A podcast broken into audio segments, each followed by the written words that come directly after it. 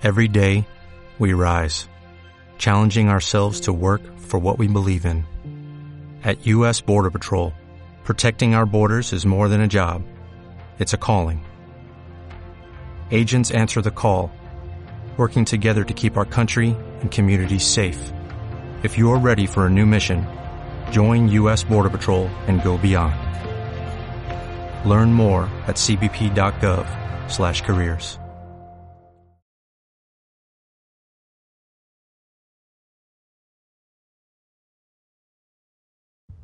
1941, Ucrania. Sabíamos que había una guerra en proceso. En ese momento, lo que quedaba de nosotros fue aglutinado en los trenes de ganado y enviado a Siberia.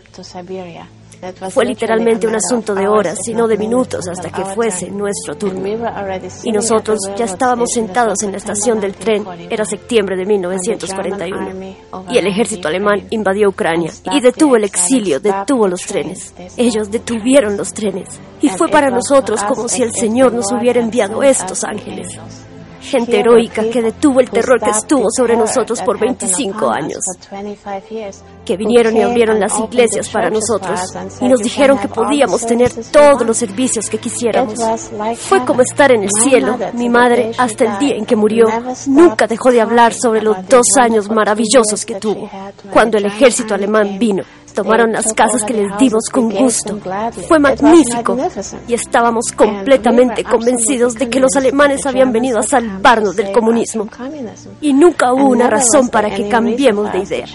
¿Por qué lo haríamos? Los alemanes eran héroes a nuestros ojos. Nosotros creíamos absolutamente en Adolfo Hitler. Creíamos en la naturaleza de su lucha, en los méritos de su lucha. Teníamos estos magníficos soldados alemanes protegiéndonos. Desde el principio no fue para nada incómodo, pero entonces se volvió siniestro. El invierno llegó. El 11 de diciembre de 1941, cuatro días después del ataque japonés a Pearl Harbor, Hitler habló al Parlamento en Berlín y lidió largamente respecto a las políticas hostiles del presidente Roosevelt hacia Alemania.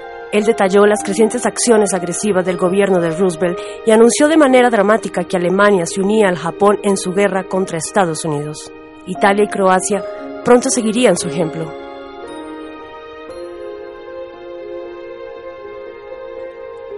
El Estado Independiente de Croacia, comúnmente referido como NDH, es creado el 10 de abril de 1941, dirigido por Ante Paveli, Varios cientos de militares Ustaše viajarían desde campos de entrenamiento en Italia para formar el nuevo gobierno. Gobernarían mucho de la actual Croacia, incluyendo Bosnia y Herzegovina, y buscarían remover a los serbios étnicos, judíos y gitanos rumaníes. Sin embargo, un tercio de todos los serbios étnicos serían perdonados de la muerte o deportación al convertirse del ortodoxo serbio al católico romano. Esto no es diferente de lo que los ingleses protestantes ofrecieron a los católicos durante la Edad Media.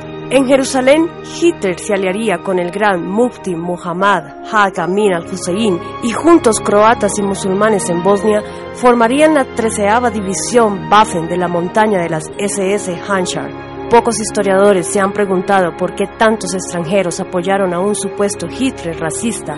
Los árabes y los japoneses no serían los únicos no blancos que lucharían al lado del Tercer Reich. Africanos, eslavos, asiáticos, hindúes, árabes y otras numerosas nacionalidades, todas pelearon hombro a hombro con los alemanes. La Wehrmacht de Hitler y la Waffen-SS fueron en realidad las fuerzas militares más diversas cultural, étnica y religiosamente en la historia de Occidente.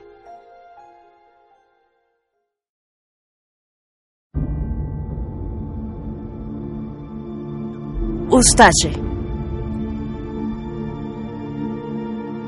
Con un odio sin compromisos, nacionalismo fanático y las acérrimas creencias religiosas en juego, los horrores a punto de suceder en los Balcanes no tienen comparación. Yugoslavia se convertiría en una zona de guerra de intereses políticos en competencia e ideologías opuestas, incluyendo socialismo, fascismo, comunismo, monarquismo y nacionalismo serbio y croata. Está bien documentado y es innegable que los feroces nacionalistas y fanáticos ustashi croatas persiguieron a judíos, comunistas y enemigos observados del Estado, reteniéndolos en campos como aquellos en Jasenovac. Sin embargo, los croatas también fueron víctimas, habiendo sufrido terriblemente en manos de los partisanos serbios y bolcheviques. la unidad élite Ustache, la Legión Negra, fue formada el 3 de septiembre de 1941 por sobrevivientes croatas y musulmanes que habían escapado de Sarajevo tras ver a sus familias descuartizadas por los serbios y los chécnicos.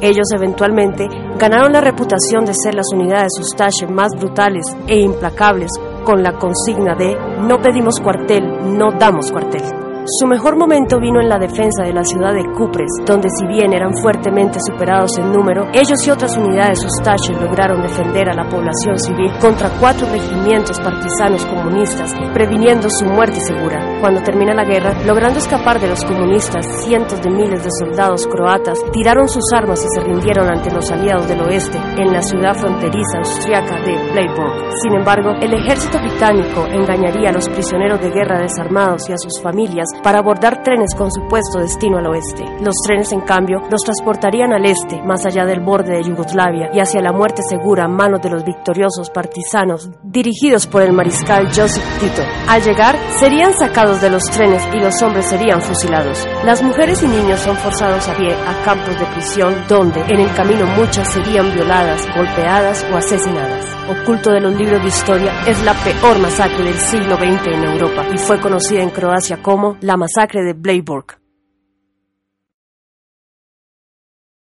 La batalla de Moscú. En los oscuros días del otoño de 1941, las derrotas en verano habían diezmado al ejército rojo y la artillería de Hitler podía atacar al fin Moscú. La Unión Soviética parece estar al borde de la derrota total. Pero Stalin tiene su espalda contra el muro y no se detendrá ante nada para proteger su base de poder. Hitler y los aliados esperan la caída de Moscú en cualquier momento.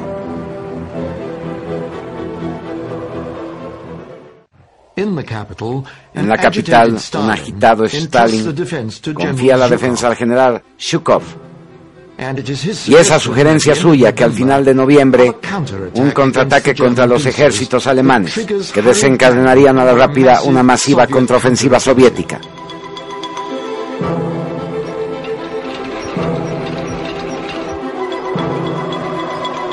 Es un plan hecho posible por los aparentemente ilimitados recursos de las reservas del ejército rojo. Su agente en Tokio, Richard Sorge, ha avisado de que Japón no atacará a la Unión Soviética como era temido desde Manchuria.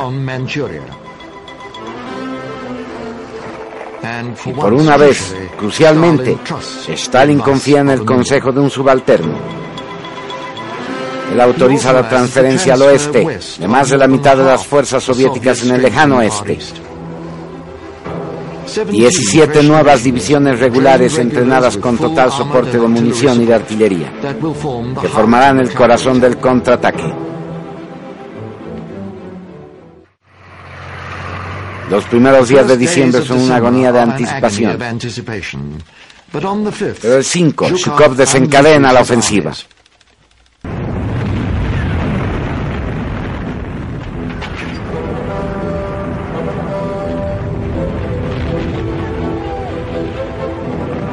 48 horas el empuje soviético es totalmente irresistible. La furiosa orden de Hitler de mantener las posiciones parece no tener sentido nuevos tanques T-34 del Ejército Rojo son fuertes y poderosas máquinas de guerra, diseñados para rendir sin fallas en el más cruel y gélido de los inviernos, y enjambres de tropas de esquiadores especializados que se tornan demasiado rápidos para una debilitada Wehrmacht. Las tropas alemanas solo pueden retroceder en un impactante desorden, pues el grupo de los ejércitos del centro, el gigante que debía aplastar Moscú, es destrozado.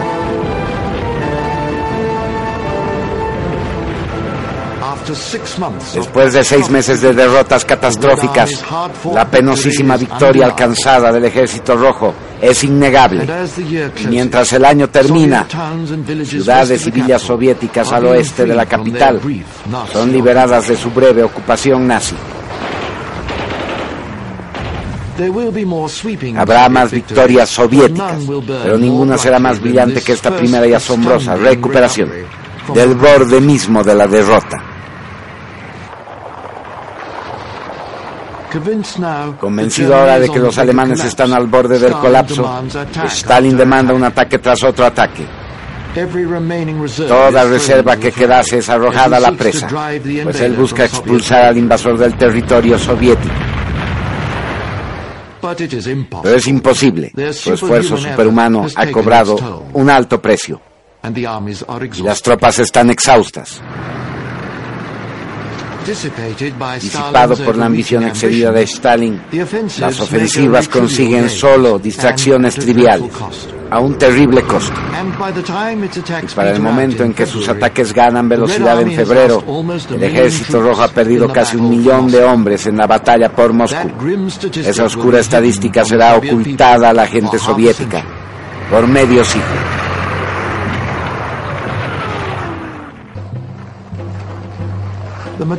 La mayoría de las unidades de la Wehrmacht pueden haberse salvado de ser rodeadas, pero no pudieron salvar sus equipos.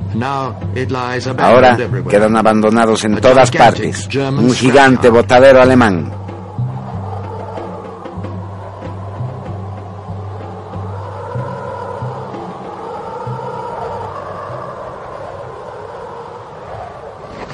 Es un espectáculo apropiado mostrar al ministro extranjero británico Eden cuando llegue a examinar los campos de batalla. Pues ni los británicos ni el nuevo aliado de Stalin, los Estados Unidos, creían que Moscú podría sobrevivir la invasión alemana.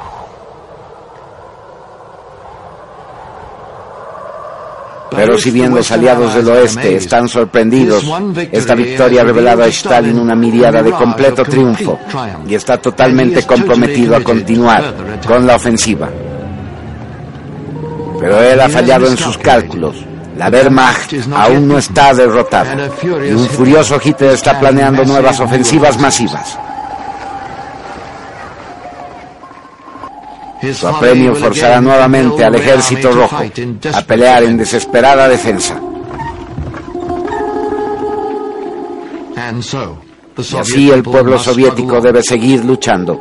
Será un largo y doloroso viaje y muchos no sobrevivirán a su conclusión.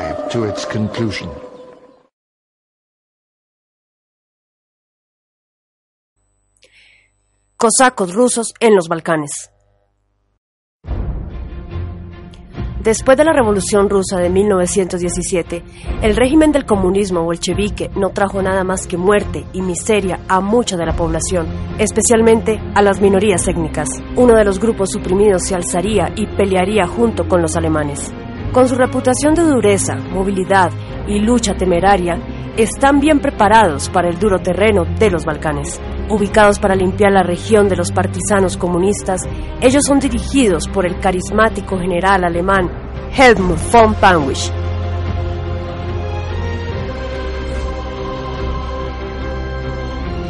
Durante operaciones en Serbia y Croacia, sucedieron un número de atrocidades en contra de la población civil, incluyendo violaciones en masa y ejecuciones. Pero una orden del general von Panwisch de fecha 20 de octubre de 1943 dejó absolutamente claro a todos bajo su comando que todo crimen de dicha naturaleza sería castigado con la muerte. El 11 de mayo de 1945, el general von Panwisch se rindió al ejército británico en la Austria, administrada por los aliados, después de que se asegurara a los alemanes que permanecerían bajo custodia de los poderes del oeste para mediados de mayo, se volvía claro que los cosacos serían enviados de vuelta a la Unión Soviética para enfrentar ejecución o los campos de prisión Gulag. Esta acción será por siempre conocida como la traición a los cosacos. Como nacional alemán bajo la protección de la Convención de Ginebra, el general von Panwitz no estuvo sujeto al destierro a la Unión Soviética. Totalmente consciente de las consecuencias, él se rehusó a abandonar a sus camaradas cosacos, declarando, Estuve con los cosacos en los buenos tiempos y permaneceré con ellos en los malos tiempos. El 26 de mayo fue liberado de su comando y ubicado bajo arresto.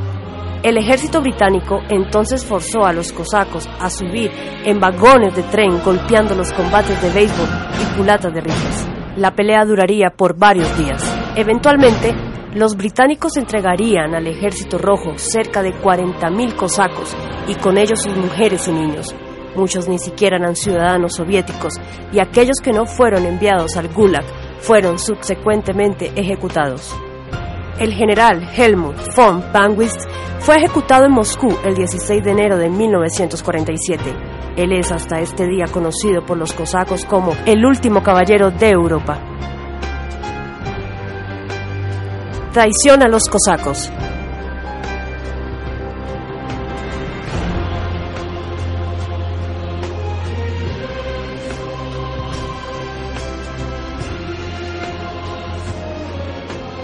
Esta historia continuará.